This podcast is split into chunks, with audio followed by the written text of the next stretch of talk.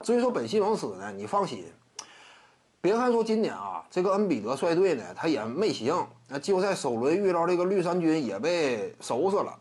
但是本西蒙斯他如果率队的话，同样的结果，就他这种属性的进攻端一点儿投射能力都没有的，如果说他是球队当中中流砥柱啊，他西蒙斯说实话，通过个人的攻击力创造机会远不如恩比德嘛。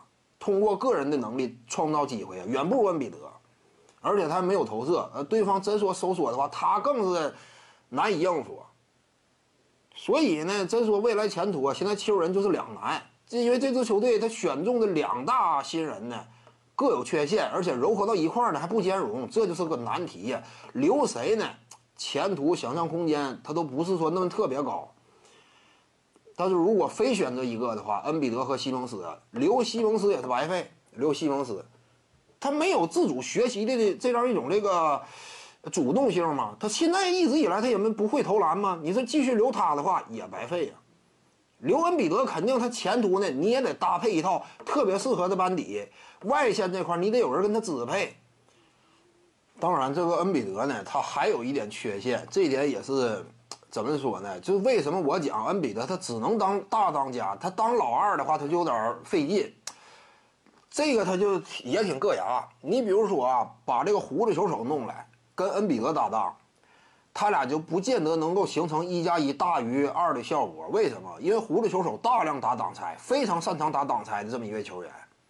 但是恩比德呢，他不是很擅擅长打挡拆。恩比德大量的进攻展开方式是低位直接要球，这是恩比德他本身的特点，也能够最大化恩比德的作用与价值。他没有那么机动灵活吗？挡拆你得空切顺下呀，外拉也得足够精准。但是这两点，恩比德的威胁都并不突出，他的主要威胁还是低位被打。那这样一来，形成什么格局？当年葫芦球手跟霍华德搭档，霍华德挺适合空切顺下，但是当时霍华德心高气傲嘛，总想要拥有更多的低位强攻的戏份。那这样一来呢，他跟葫芦球手就很难合到一块儿。俩人打法风格呢，只要说按你那么打，我就浪费了；按我这么打，你的优势也不能凸显出来。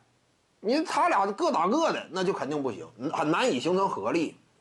这也是恩比德他的一个劣势制约嘛。那个顶尖的核心持球人搭档呢，他也不见得能玩得转。徐静宇的八堂表达课在喜马拉雅平台已经同步上线了，在专辑页面下您就可以找到它了。